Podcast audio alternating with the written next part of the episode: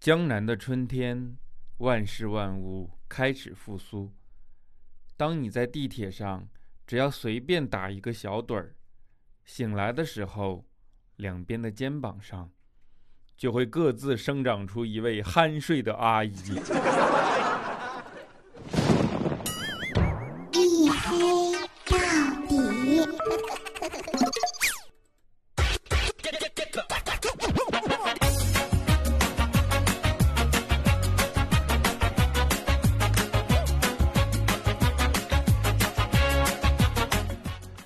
各位，欢迎收听，这里是大型不奇幻、不悬疑、不科普、不励志、不时尚、不青春，唯独认真搞笑的娱乐脱口秀节目《一黑到底》，拯救周周周三不快乐，我是你们的隐形狗六哥小黑。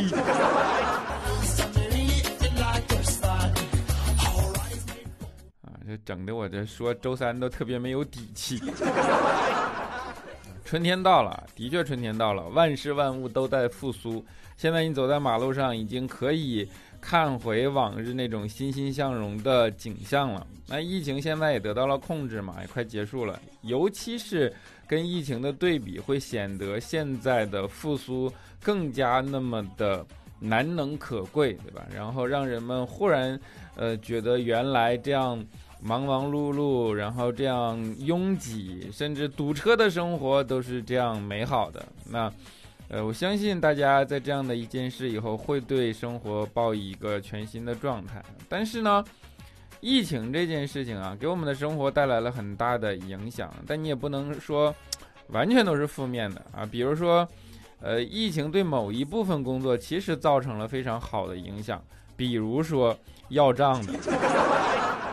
因为这个时候你去要账，所有的债主不对，所有借钱的人他都在家，哪儿他都去不了。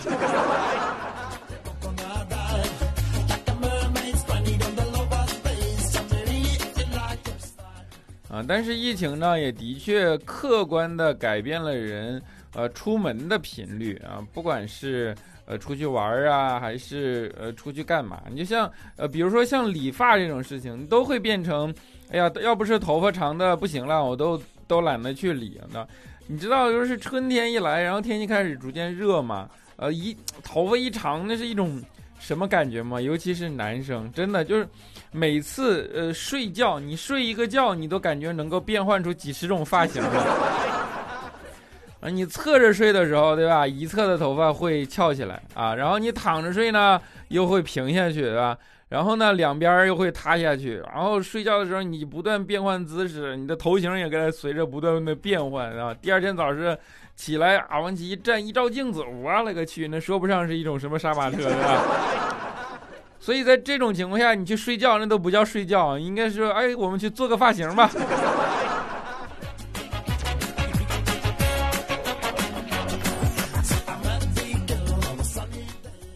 反正那天实在是头发长的受不了了嘛，然后就去呃理个发。我估计现在理发店也是去的人少，然后好不容易逮着一个啊，就使劲儿给你介绍各种东西，往死了宰你，对吧？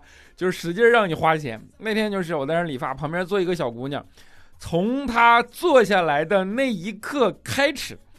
我去，这个理发师就像疯了一样，给他推销各种各样的套餐。就哎呀，这个六千六的染发套餐真的太适合你啦，你染了肯定好看。那个五千六的什么烫发套餐，怎么怎么着？这是个负离子养护。我去，给我看的我都可怜那个妹子，对吧？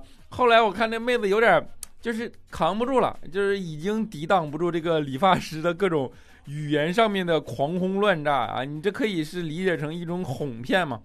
那我是一个正义感极强的人啊，对吧？我不能接受一个普通的消费者在这样的一个环境里就被你这三寸不烂之舌就把钱给骗去啊。于是呢，我就实在忍不住了，我就跟那个妹子说：“我说你别信他啊，你都长成这样了，染啥都没有用。”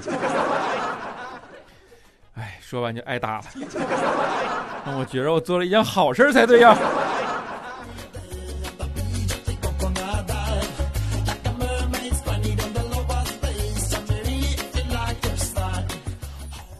爱美之心，人皆有之嘛，这好理解啊，谁不想让自己变得更精致、变美一些呢？这就像你每天早上起来就站在那儿化妆要化两个小时，对吧？但是其实对于美这件事或者化妆这件事，我们应该以一个正确的心态看待它。你要知道，其实化妆并没那么高级，化妆的原理跟擦皮鞋是一样一样的，你知道吗？都是彻底清洁以后，用比较细腻的颗粒物填充到兽皮的表面的毛孔里，然后提升光线的反射率，对吧？以此使兽皮的表面看起来更加光洁无褶皱，有时候还要加一层防水处理，这就叫，这就叫化妆。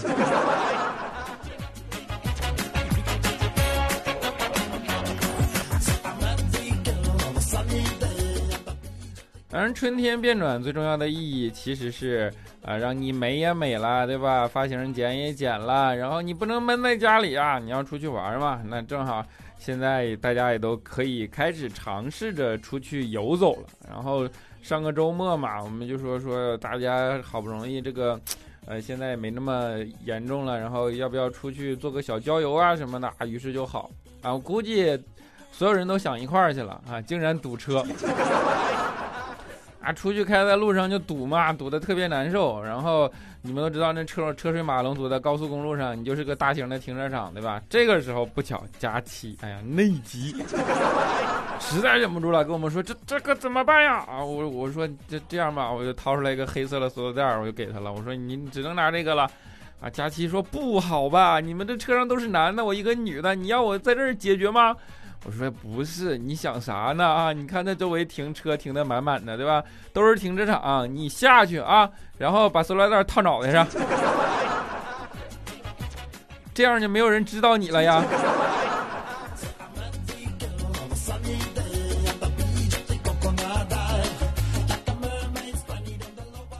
啊，佳琪之所以容易内急，就是他坐在那儿嘛，老吃，对吧？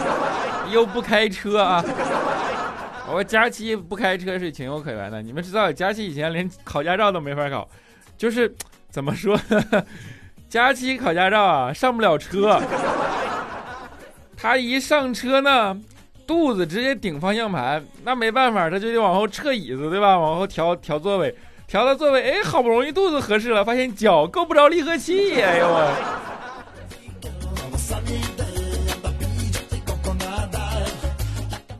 就是这种体验，你这你你能理解吗？你跟佳期握个手，你就知道中国的一句古话，叫做“手心手背都是肉”。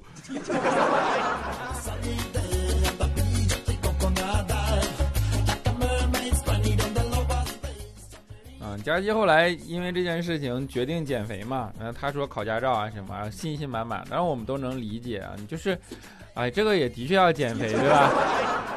要不然你这一上去车偏沉呐！你要是坐一个皮卡上面，这这这这皮卡直接就能翘头，我跟你说。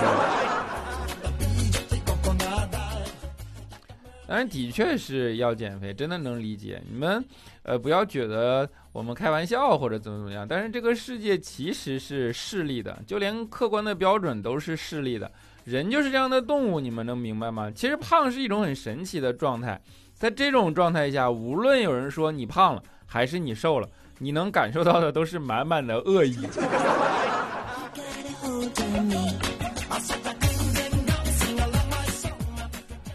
你不要过分的去相信人们的善良，人们的标准其实是很现实的。就像，呃，大家都会觉得自己很善良，然后大家都会觉得自己表里如一、标准统一，但实际上真的不是这样的。比如说。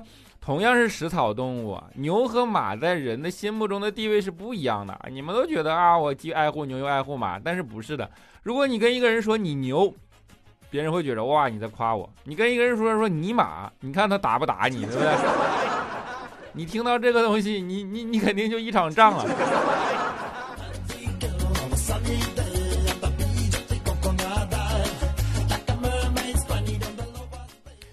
当然，我们周末出去游玩嘛，那你肯定还是要尽量找一个景区啊。当然，你也知道现在这种经济形势，对吧？我们最开始想去景区啊，都都是抱着一个目的啊，就是景区没什么人，最好还能免费，对不对？后来发现，我天呐，人也不少呀。啊。于是这个时候呢，走到那儿就有一个小妹妹啊过来给我们推销那个景区的线路图，然后我们就问到，我说这多少钱呢？啊，妹妹说十块钱一张。啊，这个时候我说李小琴过来说，你拿过来给我看一下。妹妹就把那个线路图给他了。于是李小琴掏出手机拍了一个照片，把图还给了人家。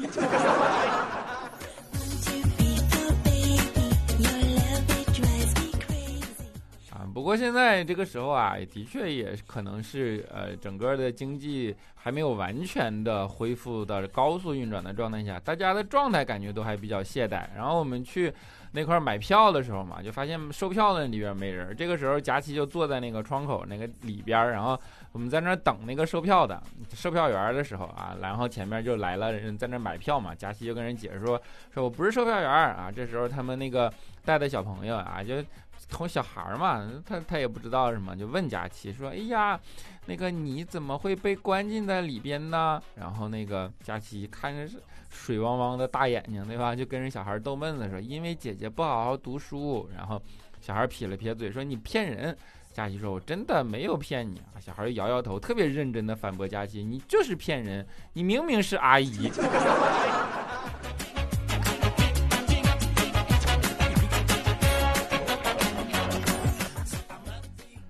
童言是多么重要！一个孩子啊，从小接受的东西，就是他长大以后的映射。真的说到童言啊，这个呃，小朋友从小的时候接受什么教育，受到了什么世界观，这件事情非常重要。比如说小的时候，那个呃，肖钦他爸从小就教肖钦啊，就是说从肖钦上幼儿园开始就开始教育他们，说你得知道啊，你把谢谢。改成谢谢您，把随便改成听你的，把我不会改成我可以学啊。当你在面对群体的时候，把听明白了改成我说明白了吗？你换一种口气，其实你会发现你的情商会得到极大的提升。这样呢，你在一个群体里边，你才能够得心应手的生存下去，你知道吗？小心就特特别煞有介事、煞有介事的觉着啊，我听懂了，我听懂了，点的小脑袋。然后呢？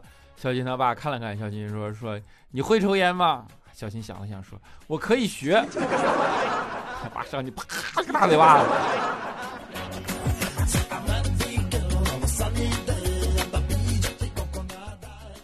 啊，小新就是这样，哎，听家长话，对吧？你好孩子啊！小的时候跟他妈上街，他妈就逛到那种，你知道八零后小的时候还有那种裁缝店呢，跟他妈去嘛。他妈就指着那个电熨斗跟小金说：“说这个东西啊很烫，千万不要用手碰，听见了吗？”啊，小金特别的听话，果然没用手碰啊，用舌头舔了一下。啊，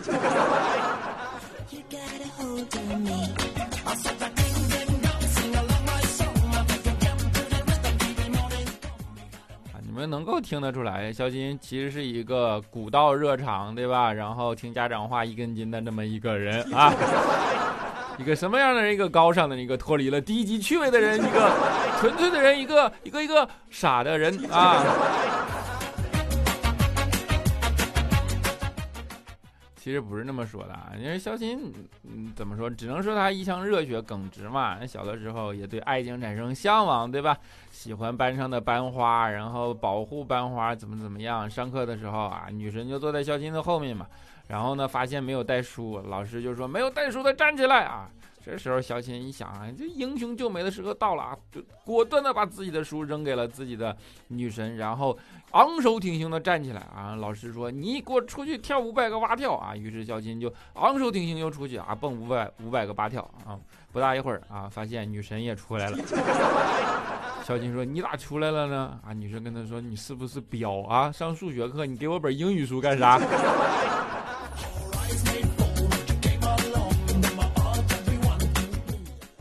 后来长大嘛，那小新出去找工作，对吧？然后去应聘，然后老板就问小新，说：“我这项工作需要一个负责任的人。”小新说：“没错，我就是你们要找的人，我就是特别负责任的人。”小新老板说：“怎么解释啊？”小新说：“以前我做事儿的时候，每一次出什么事儿，其他人都说那是我的责任。”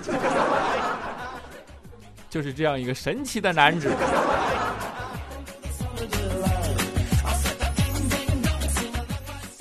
这就是一个人的生活，对吧？你从小受这样的教育，然后保护那样的女孩，长大以后去应聘那样的工作，那你就只能参加那样的相亲。啊，其实肖鑫以前跟很多女孩子去尝试约会啊，然后但是呢。呃，我觉得他没有把握住一个真诚的第一的原则，他还是很好面子的。虽然耿直，但还是很好面子。有一次就跟女孩约会，没算好时间，迟到了。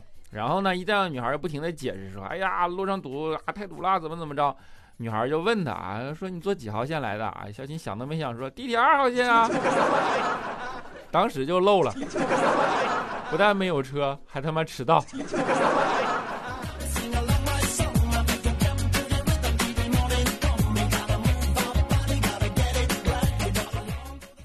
后来嘛，肖金被女孩拒绝多了以后啊，他就觉得抑郁啊，就感觉自己已经抑郁了，抑郁症似的那种状态，于是就去找医生啊，说那个啊，我感觉我抑郁，心理医生就跟他说，你跟我说一下吧。肖鑫就把自己的情况哒哒哒哒哒跟医生说了一遍啊，医生严肃的看了看肖鑫说，嗯，先生啊，其实您呢不是抑郁症，你是真的惨呐。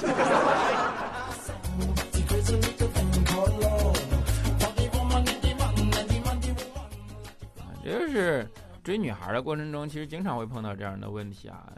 男女不同就不同在这儿啊。当一个事情不了了之的时候，女生通常会认为男生追到一半就不追了，但是其实女生不知道，对于男生来说，那一切都已经结束了，就是一半儿不追了。这件事情一半儿这个东西是怎么被定立出来的呢？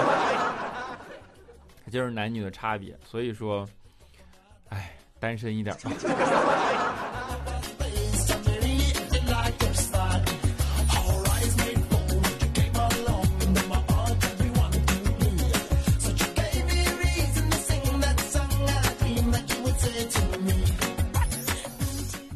好，一小段音乐，欢迎回来啊！我。然后昨天一晚上已经在我的朋友圈里大家广播过啊，要拖更了啊，所以说不要太惊讶啊，也不要打我，留言里不要来兴师问罪啊。当然还是欢迎大家来添加我的个人微信号啊，叫六哥小黑的全拼加上六六六，就是三个数字六，六哥小黑六六六啊，什么聊个骚啊，不做应用题啊，还好多人给我发数学题，能不能做一下？不做应用题啊，然后呢，呃，主要是我拖更的时候，可以在朋友圈里告诉你们一声啊，免得让你们怎么说预期管理没管理好，然后本来以为哎呀今天更新了，结果上来一看，哎啥也没看着，然后过来当当当当当当，你为什么不更新，对不对？六个小黑六六六啊，欢迎大家来添加六个小黑的全拼加上三个六的数字，六个小黑六六六。好吧，那能加上什么干嘛？随你们便啊！好，让我们来看一下上一期的听众留言。首先是我们的沙发君，叫做 A W W A T T A 啊，他说桌子啊，哎，明明是沙发，非得要桌子，你受了？挺好，么么哒。幺八 D D S D A 九，他说上网课的日子啊，每天早晨起床就不得不打开那个妖孽钉钉。然后边吃饭边分屏打游戏啊，聊 QQ、看抖音、刷看点，边看直播，既害怕被点名连麦回答问题啊，叉叉抄抄作业吧，应该是筹备文章，害怕被父母突击检查。哎，我只想说，钉钉，呃，网课作业都去拾吧啊！能够感受到一个学生对于呃无奈的这种对于上课的这种无奈和抗拒，对不对？啊，但是我。同样能够感受到你其实是个挺聪明的人，就是你能够这么多线程的处理这么多的问题，其实是个挺挺聪明的人啊。但是呢，呃，这件事，哦，我的我的听众里有很多的学生，对吧？那就算黑哥给你们灌一次毒鸡汤，也不叫毒鸡汤，鸡汤吧。嗯，上学的时候啊，我也是，我当年也是学渣，你们知道吗？然后。呃，我跟你说的这种情况差不多啊。如果是网课，我肯定最烦的就是网课。然后我能呃多线程的去作业，边看这个边看那个。然后反正只要是不让我上学，只要是不需要在一件事情上花很大的精力去钻研进去啊，让我浮于聊表的去做一些呃消耗不了什么呃，就是可以消耗大量时间，但是不需要付出什么艰辛劳动去消耗什么精力的这样的事情，那我都愿意做啊，玩嘛，对吧？可以很轻松的就度过你整个的时间的这样的东西，那，呃，会追求这样的东西，然后不愿意上课啊，比如说上课看各种书、小人书什么，对吧？哎，不是小人书，就没用的书，然后经常找各种各样的理由逃课，然后出去打游戏、上网吧，呃，年少的的我们都都都曾经做过。然后我们看很多的呃鸡汤上面都说说什么那个，你们知道那个，呃，还能够为。考试发愁的日子是你们最幸福的日子，怎么怎么样？其实，呃，你你现在作为学生或者作为少年，一定不理解这样的话。但是这句这句话的根本意思就是说，你以后，呃，在生生活里你会被生活，呃，怎么说？被生活摧残，对吧？你会面临着种种的生存的压力，然后甚至，你可能怎么奋斗啊，怎怎怎怎么怎么样，你都逃脱不了普通人的。困境啊，那这也就是这样的正常的规律。当然呢，这里边又分开两个讲，两头讲啊。如果 我是一个呃普通人，或者说我现在呃做学渣也挺好的，我现在甘愿这样去他妈的什么讨厌的钉钉网课作业都去使吧啊！我要去聊 QQ、看抖音、刷看点、看直播，因为这这些东西让我快乐嘛。这就像喝可乐。呃，吃汉堡、垃圾食品、高热量的东西，同样让你感觉到愉悦啊。但是你去减肥，你去降你的体脂，你去健身的时候，就会让你感觉到痛苦，是一模一样的。但是呢，降低你的体脂可以让你的新陈代谢，可以让你的心肺功能变得更好，对吧？可以让你的身体健康变得更好，甚至让你的身材变得更好。但是这个东西和快乐就是。呃，就是违背的。那那这个东西，如果说我不愿意学习，但是我愿意承受不愿意学习的代价，我这样玩儿挺好的啊。但是，我只希望的就是说，既然这么聪明啊，我希望你能够更快的找到生存或者说生活里边的欲望。因为说，哪怕就是说，我想变成一个有钱人都可以。哎，你找到了这样的欲望，他会带领着你去。呃，更加的专心的去，愿意花时间、花精力的去从事某一件事儿。如果你迟迟找不到这样的一个欲望，因为你爸妈可能也没有时间去管你，我听你的状态。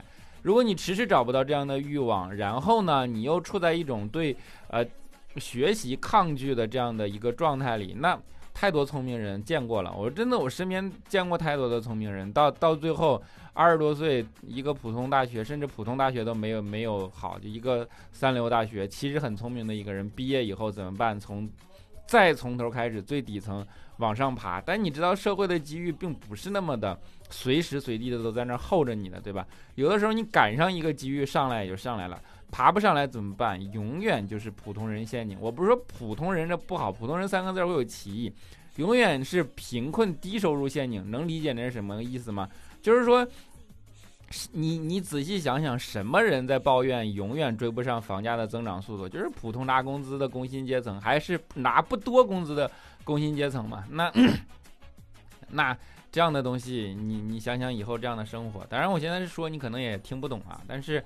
嗯，不管怎么样，我这这说的有点乱，但我还是因为我看到这样的东西，我有点有点感慨，呃，会感慨自己的从前。你知道让我最后悔的一件事是是什么吗？是我没能够在我能够读名校的年纪去读名校，我读了一个普通大学毕业啊，然后我现在创业，要把我之前所有落下的功课全都一点一点的再找回来。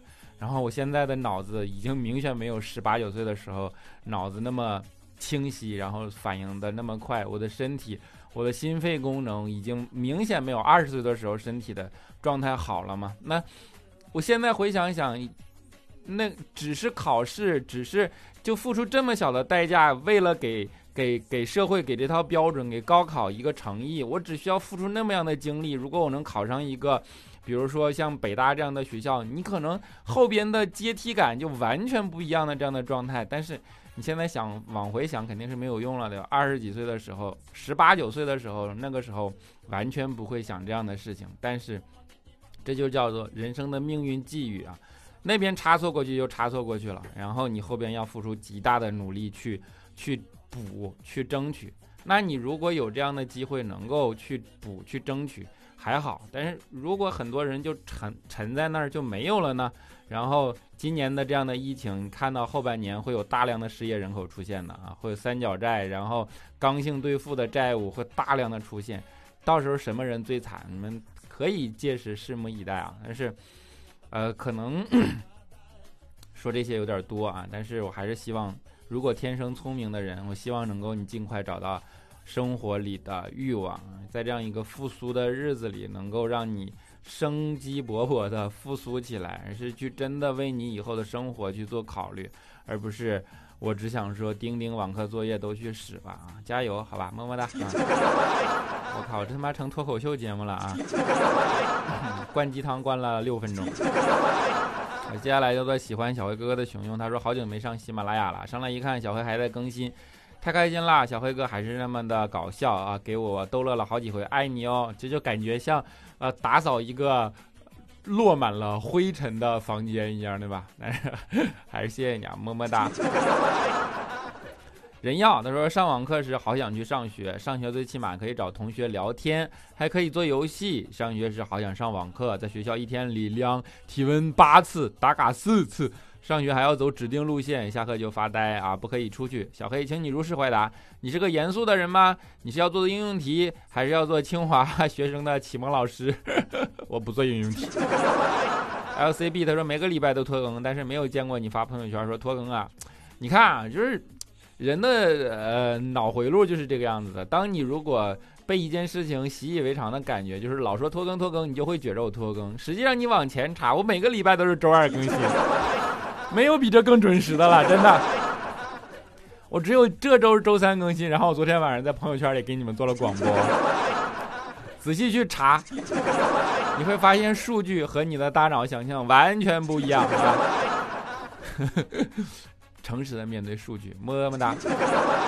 Christine if 啊，他说小黑小黑现在还能打赏吗？我想起以前有一个人第一期给你打赏一元，第二期二元，从此类推。现在还给你打赏吗？二百四十四了，没有，骗子。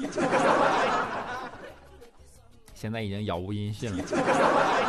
CQFTTG 二三 V 三幺 WQWRBW7SG，你这是乱按的键盘是吗？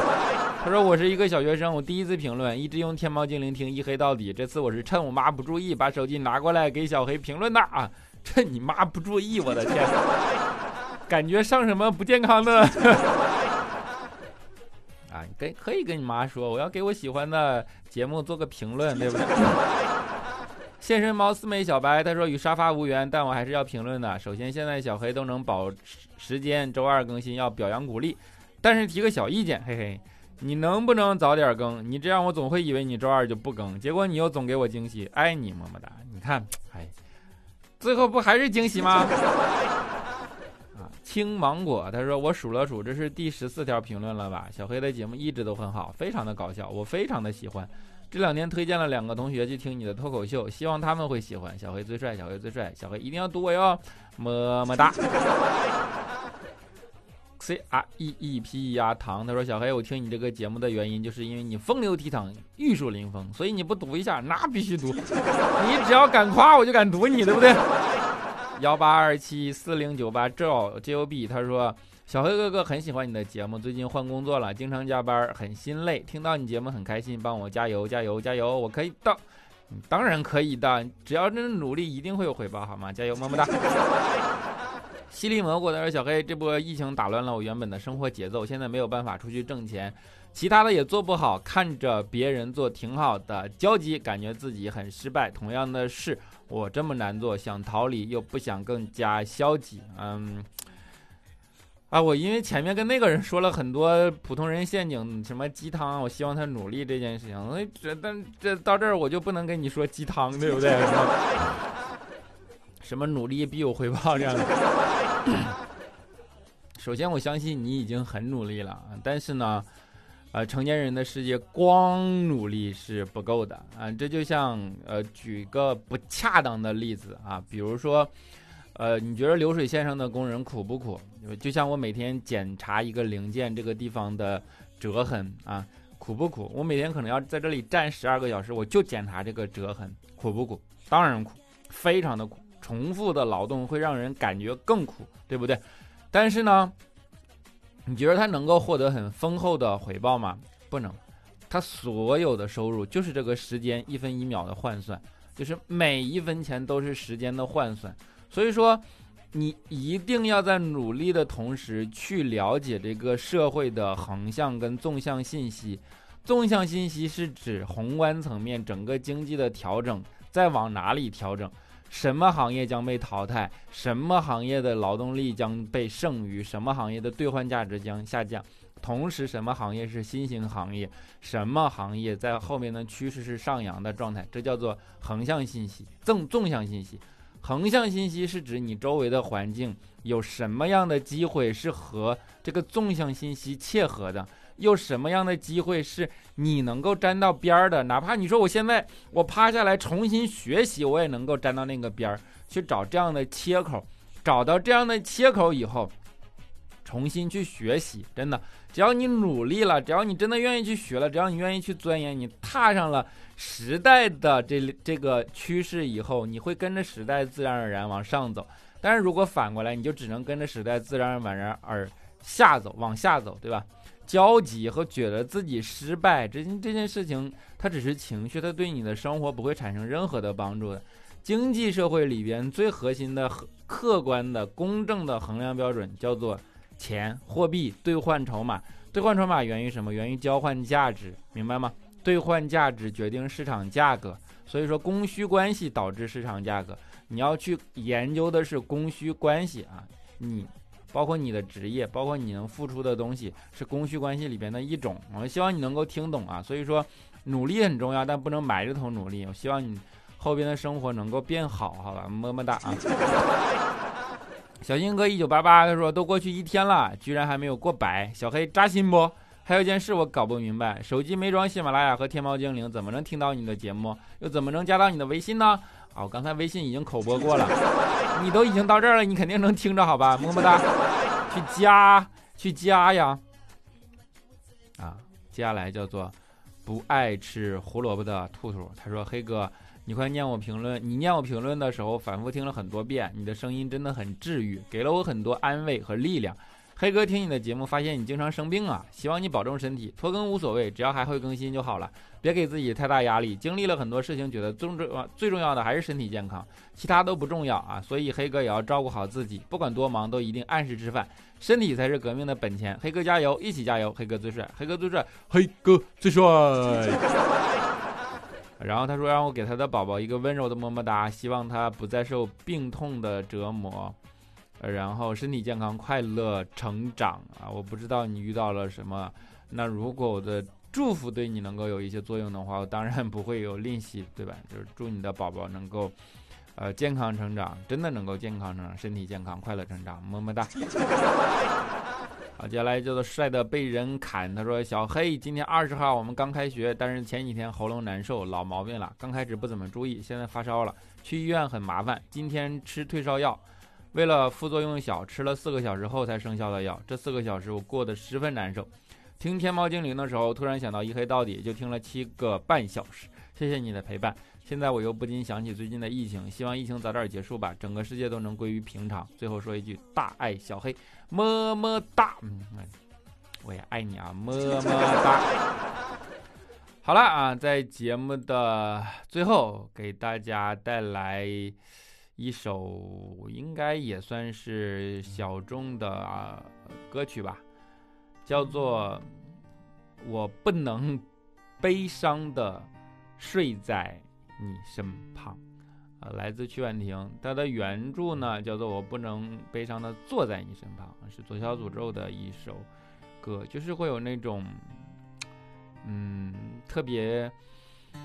不一样的一种境境界啊！希望你们能够喜欢，能对你们的胃口，好吧？呃，昨天的确太忙了，我真的是，呃，今天更新，然后拖更，对不起大家啊！希望下期节目不见不散，拜拜。在昨天，我不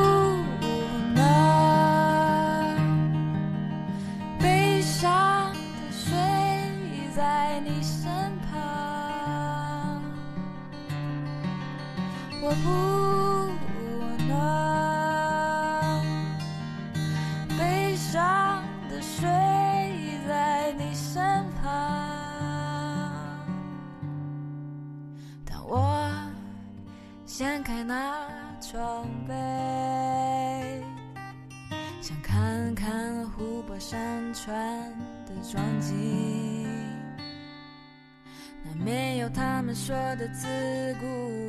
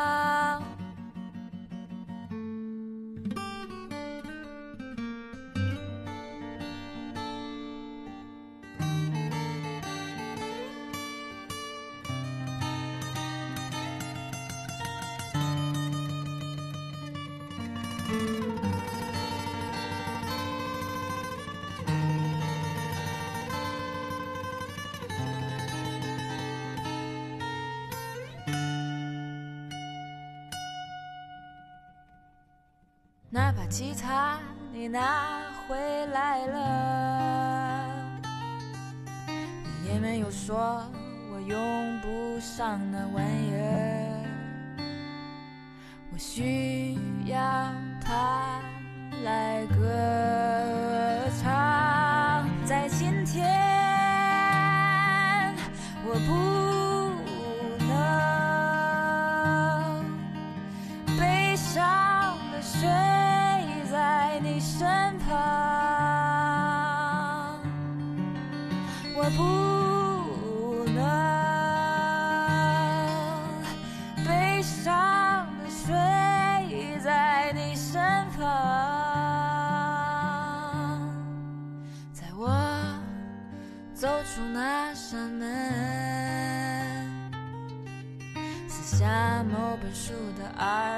在五十二页，他用黑色橡筋这般的写着：嘿，